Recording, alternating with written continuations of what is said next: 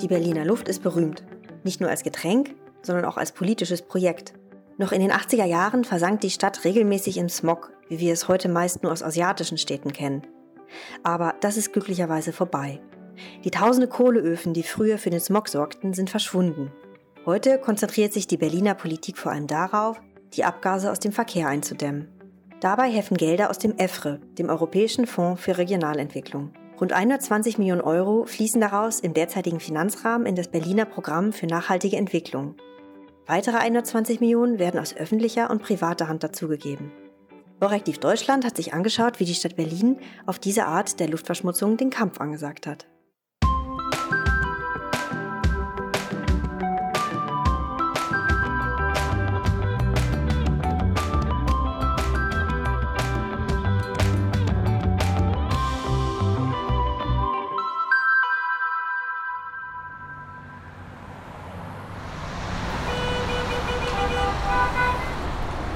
Eigentlich ist Berlin keine Autostadt. Die Zahl der hier zugelassenen Autos ist mit etwa 380 Fahrzeugen pro 1000 Einwohner nur etwa halb so hoch wie im bundesdeutschen Durchschnitt. Trotzdem überschreiten einige der großen Berliner Straßen regelmäßig den von der EU gesetzten Grenzwert von 40 Mikrogramm Stickstoffdioxid pro Kubikmeter. Wolfgang Frenzel, Professor für Umweltchemie und Luftreinhaltung an der TU Berlin, erklärt, woher die hohen Stickstoffwerte kommen. Die Quelle ist der Verbrennungsmotor, der Diesel noch mehr als der ähm, Ottomotor, also im Wesentlichen sind es Dieselmotoren. Beim Ottomotoren hat sich durch den Drei-Wege-Katalysator, der ja Standard ist, mit Ausnahme von vielleicht ein paar Oldtimern, äh, hat sich die Situation eben schon in den 70er Jahren ganz dramatisch verbessert. Und das kann, zumindest langfristig, durchaus die Gesundheit schädigen. Also beim NO2 ist es so, dass das eben eingeatmet wird, die Stickoxide, wesentlich ist es eben das Stickstoffdioxid, für das es auch den Grenzwert gibt. Das wird eingeatmet. Es gelangt eben bis in die ja, tiefsten Bereiche der Lunge weil es ein Gas ist, genauso wie eben auch der Sauerstoff Gott sei Dank dahin gelangt, den wir ja zum Leben brauchen und ähm, wird da teilweise gelöst an der Oberfläche eben dieser ähm, Lungenflüssigkeit und reagiert da auf der Oberfläche und kann Entzündungen erzeugen. Das ist das Hauptproblem. Das weiß auch der Berliner Senat. In den vergangenen 20 Jahren wurde dort eine Reihe von Maßnahmen ergriffen, um die Stickstoffdioxidwerte in Berlin zu senken. Seit zehn Jahren geht zum Beispiel in der Berliner Innenstadt innerhalb des S-Bahn-Rings eine durchgehende Umweltzone. Das heißt, es dürfen nur Autos mit Umweltplakette und Rußfiltern einfahren. Auf rund 10 Prozent der Hauptverkehrsstraßen und auf fast allen Nebenstraßen gilt Tempo 30. Außerdem wurden in vergangenen Jahren ein Großteil der Berliner Busse mit Elektromotoren ausgestattet. Aber es sind vor allem Tempo 30 Zonen, die helfen, die schlechte Luft aus dem Auspuff einzudämmen, erklärt Professor Frenzel. Und deshalb haben wir das, was so ja zum Beispiel unter dem Thema Überschrift Tempo 30 Zonen, nicht aus Lärmschutz, sondern eben jetzt wegen der Luftreinhaltung. Äh, zweiter Aspekt ist natürlich diese sogenannte Verkehrssperrungen. Äh, ist es ja in dem Sinne gar nicht, sondern es ist eben ein Zufahrtverbot für besonders eben NO2 stark emittierende Fahrzeuge. All das haben wir, nicht zuletzt jetzt vermehrt, dadurch, dass eben Grenzwerte nicht eingehalten werden und das geeignete, gerade die Nichtzugang eben von, ich mache mal so in Anführungsstrichen, dreckigen Diesel in bestimmte Straßenzüge, das ist das, was eben dann auch tatsächlich die Luft da deutlich verbessern kann, was die Stickoxide angeht. Besser ist die Lage beim Feinstaub. Hier werden die Grenzwerte meist eingehalten. Tatsächlich entsteht ein Großteil des Feinstaubs aber gar nicht in Berlin selber, sondern auf den Feldern um die Stadt herum. Der Wind bläst den Staub dann in die Stadt herein. Der Berliner Verkehr ist also nur bedingt an der Feinstaubbelastung schuld wenn wir von verkehrsbedingten Staubanteilen sprechen, und das ist von diesem Drittel, was sozusagen in Berlin gemacht wird, ein größerer Anteil, aber nicht nur, dann ist es im Wesentlichen Aufwirbelung des fahrenden Autos und Abrieb von Reifen, Abrieb von Bremsen und Kupplungen. Aus dem Auspuff kommen, wenn ich das ganz grob wieder sagen kann, etwa nur sechs Prozent des Staubes, der in Berlin sozusagen insgesamt vorhanden ist. Zum Problem werden können Feinstaub und Stickoxide aber, wenn sie sich an einem bestimmten Punkt sammeln. Und das passiert vor allem an großen Straßen. Wir sprechen als Wissenschaftler von Straßenschluchten. Da hat man vielleicht eher so die Vorstellung von amerikanischen oder asiatischen Metropolen. Aber auch in Berlin sind eben äh, Straßen mit der typischen Altstadtbebauung, vier, fünf Etagen, relativ schmale Straßen, also zwei, vier, sechsspurig mit Parkspur, gelten eben schon aus diesem Aspekt als Straßenschlucht, in denen eben dann die freigesetzten äh, Schadstoffe sich relativ lange aufhalten und auch in gewisser Weise anreichern können.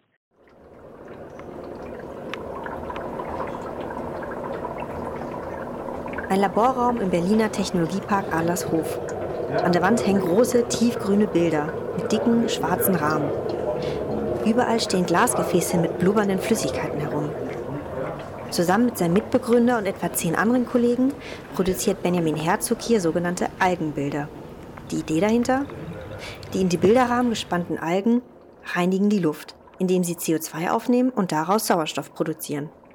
Dazu sehen sie noch schön aus. Das sind quasi ähm, Matten aus Algen, wo, ähm, also aus Blaualgen, also eigentlich korrekterweise Cyanobakterien, die an einem bestimmten Ort sitzen. Also die sind dann auf so einem, ja, so einem Stück Stoff, sind die festgewachsen. Die bleiben da auch für einen längeren Zeitraum. Wir haben welche, die sind schon vier Jahre dort. Ähm, und äh, leisten, nehmen halt, reinigen die Luft, können aber auch zum Beispiel das Wasser reinigen. Also es gibt verschiedene Anwendungsbereiche und machen im besten Falle, und das ist unser Ziel, machen die aus Schadstoffen Wertstoffe. Also wenn man CO2 jetzt zum Beispiel als Schadstoff ansieht, kann man halt sagen, dass ähm, die das konvertieren in Stoffe und die können wir recht einfach abspülen, einfach von der, von der Matte. Etwa 30 Prozent der Raumluft kann eine solche Algenmatte reinigen. Der Biologe führt mich in eine Ecke voller großer Gläser, in denen grüne Algenstücke schwimmen und mit Luftblasen bespült werden. Er erklärt, wie die Algenbilder hergestellt werden. Wir wachsen die Algen erstmal ähm, in großen Bassins, so wie, wie man es eigentlich auch kennt. Und dann äh, werden die ähm, dann abgeerntet und werden dann auf ähm, ausgebreitet, also ausgetragen sozusagen in die Fläche. Und äh, da brauchen sie dann nochmal so ein paar Wochen, äh, bis sie dann reifen und dann ähm, auch eine Schutzschicht ausgebildet haben und genutzt werden können. Das ist so der, der normale Gang. Entdeckt haben Benjamin Herzog und sein Geschäftspartner das Potenzial der Algen während ihres Studiums. Damals forschten sie an der Erzeugung von Biogas mit Hilfe von Algen. Weil die Algen sich anhand von Stoffen aus der Luft ernähren, und dazu gehören eben auch Feinstaub und Stickoxide, kam ihnen die Idee der Algenbilder. Sie gründeten ihr Unternehmen Solaga, mit dem sie seit vergangenem Jahr die Bilder verkaufen. Herzog erklärt, wie die Bilder funktionieren. Jeder kann sich das hinhängen. Ähm, man hat da eine, eine Fläche von Algen drin, ähm, die relativ robust ist, wo die, wo die Algen mit wenig Aufwand überleben können und wo du keinen extra Strom verbrauchst. Das heißt, es äh, äh, funktioniert durch natürliche Zirkulation. Die Algen erwärmen zum Teil die Luft. Das heißt, äh, die Luft geht nach oben raus und äh, neue frische Luft kann nachströmen. Seit einiger Zeit arbeitet das Team von Solaga an einem neuen Projekt. Ein Algenluftreiniger für den Straßenverkehr. Aussehen soll er wie ein etwas größerer Stromkasten. Innen drin befinden sich viele Algenmatten übereinander. Noch gibt es keinen solchen Kasten, aber schon bald soll der erste an einer Berliner Straße aufgestellt werden. Wir haben ja immer noch unsere Matten und ähm, die wollen wir aber nicht nebeneinander aufhängen, sondern wir wollen die am besten stapeln, weil dann haben wir pro Fläche eine höhere Kapazität, eine höhere Biomasse und äh, das macht dann wirklich schon für so einen technischen Einsatz Sinn. Ähm, das heißt, wir haben dann ein System entwickelt, wie die äh, übereinander geschichtet werden, äh, mit Wasser versorgt werden und dann kommt natürlich die Herausforderung auch beleuchtet werden. Finanziert wird das Forschungsprojekt teilweise mit Geldern aus dem Europäischen Fonds für regionale Entwicklung. Auszahlen tut es die Berliner Investitionsbank. Es wird ja zum Teil über die, die Städte ähm, zur, ich glaube, 50 Prozent mitfinanziert, genau. das Projekt. Es wird auch zum Teil auch äh, sogar gesondert abgerechnet. Also äh, ist natürlich für uns ein bisschen aufwendiger, aber es ist eine gute Sache auf jeden Fall, weil es halt auch diesen europäischen Kontext hat. Wir werben ja auch damit auf unserer Webseite zum Beispiel, ähm, dass wir halt sagen, das ist ein EU-gefördertes Projekt. Und ähm, es kommt natürlich auch immer gut bei Partnern an, wenn die sehen, hey, das hat so einen internationalen äh, Kontext. Ob die Algenfilter sich im Straßenverkehr behaupten können und wie effektiv dort ihre Filterwirkung ist, soll bald in einem einjährigen Probelauf untersucht werden. Bis dahin tüftelt das Team von Solaga aber noch an einigen technischen Herausforderungen. Zum Beispiel, um die Algen vor extremen Temperaturen zu schützen. Also es kann im Labor funktionieren, äh, in der Außenwelt ganz anders aussehen. Und dann möchtest du es natürlich auch wirtschaftlich haben. Das heißt, du willst äh, irgendwie nicht, dass jeden Tag jemand vorbeigeht und äh, großes Material dort rausnimmt und wieder neue, neue Sachen reinsteckt und es sehr viel Energie verbraucht, das möchtest du nicht haben. Und das ist Teil dieses Projektes. Also wir wollen schauen, wie wir das über einen längeren Zeitraum betreiben, äh, wie viel äh, Arbeit müssen wir tatsächlich reinstecken, wie viel Energie äh, und schaffen wir es am Ende, dass die Anlage möglichst von sich aus arbeitet. Verkehr. In Berlin heißt das auch Schiffe. Über 100 Boote fahren jeden Tag auf der Spree auf und ab. Eine Rundfahrt für Touristen zählt immer noch zu den wichtigsten To-Dos bei jedem Berlin-Besuch. Die vielen Schiffe, die meist noch mit Diesel betrieben werden, tragen aber auch zur Luftverschmutzung der Stadt bei. Laut einer Studie von vergangenem Jahr ist die Schifffahrt zwar nur für etwa ein Prozent der Stickoxid- und Feinstaubbelastung in Berlin verantwortlich. Dafür wirken die Schiffe sehr punktuell. Wenn sie an einem Steg an- oder ablegen, blasen sie an der Stelle besonders viele Abgase in die Luft.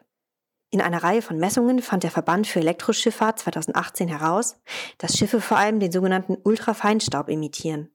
Auf Brücken über der Spree wurden damals Werte von 6.000 bis 7.000 Partikeln pro Kubikzentimeter Luft gemessen. Fuhr ein Schiff vorbei, stieg der Wert teilweise auf 64.000 Partikel an. Dass es auch ganz ohne Emissionen geht, zeigt die Solar Water World. Die Berliner Reederei betreibt eine kleine Flotte von Schiffen, die allesamt mit Solarzellen auf dem Dach betrieben werden. Ein Schiff wird für Touristenrundfahrten genutzt, die anderen können individuell gemietet werden. Äh, wir sind eine grüne Reederei, weil wir sind eben vollkommen emissionsfrei. Wir sind komplett geräuschlos und ja, wir laden manchmal über Landstrom nach, aber das ist Ökostrom. Ja, auch unsere Batterien, böse Zungen kommen dann immer und sagen, ja, aber die Batterien, die Batterien. Also auch unsere Zellchemie äh, ist eben umweltfreundlich. Also wir haben keine Säure in den Batterien etc. pp. Bei unseren Batterien kann man 99 Prozent recyceln. Erklärt Luise Ahrens, verantwortlich für das operative Geschäft des Solar Water World. Wir sitzen auf einem der Schiffe, das auf der Spree kurz vor der Berliner Oberbaumbrücke angelegt hat. Das Dach des Schiffes ist mit Solarpanelen bedeckt, innen drin befinden sich eine gut bestückte Bar und eine Reihe gemütlicher Sitzsäcke. Seit vergangenem Jahr sind zwei neue Schiffe mit Photovoltaikantrieb in Betrieb. Finanziert wurden sie mit Hilfe der Gelder aus dem EFRE und dem Land Berlin. Der Senat für Wirtschaft und Umwelt hat die Mehrkosten der Schiffe abgedeckt, also die Solarpaneele, die Ladetechnik und die Batterien.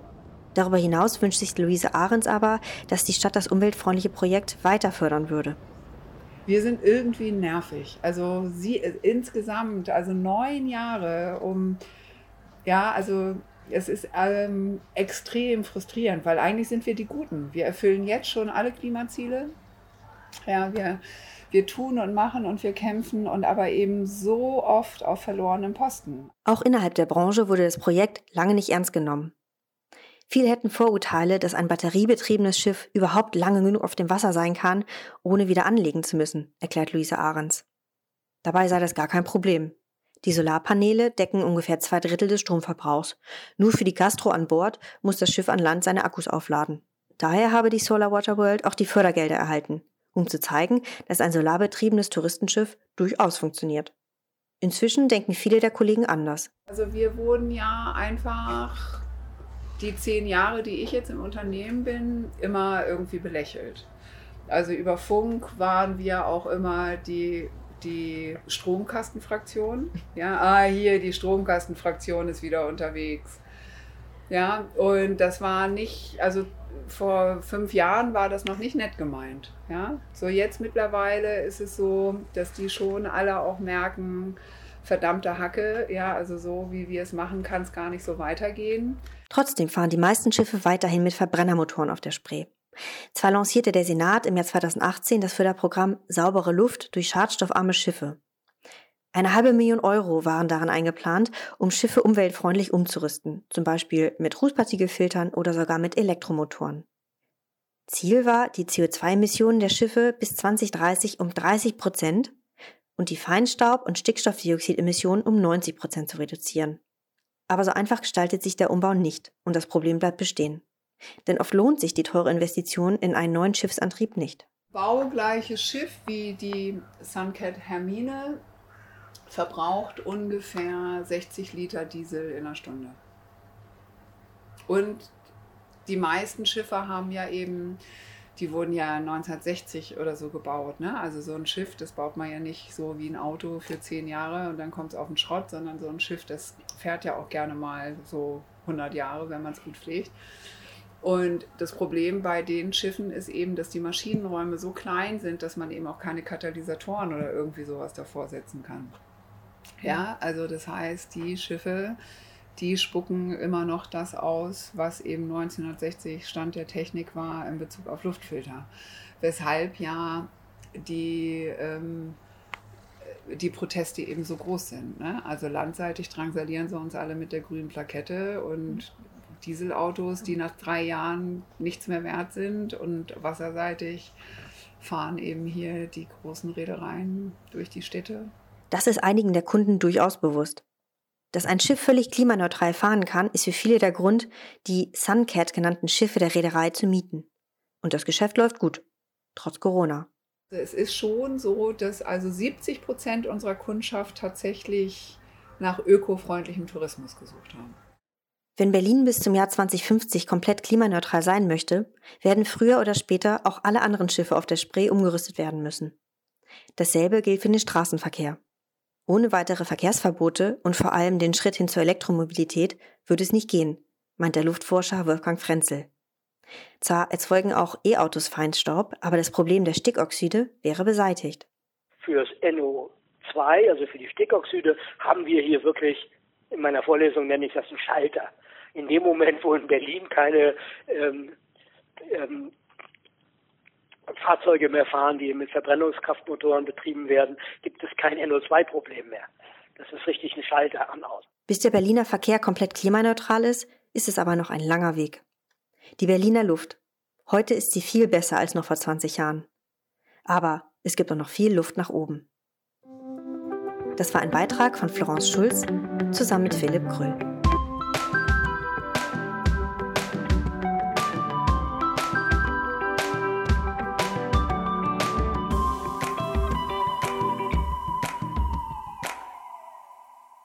Dieser Podcast ist Teil des Orativprojekts Let's Meet Cohesion Policy, eine Reise durch die Herausforderungen und Erfolge von Regionen und wird mit Unterstützung der Europäischen Kommission finanziert. Die Verantwortung für den Inhalt dieser Veröffentlichung trägt allein der Verfasser. Die Kommission kann nicht für eine weitere Verwendung der darin enthaltenen Angaben haftbar gemacht werden.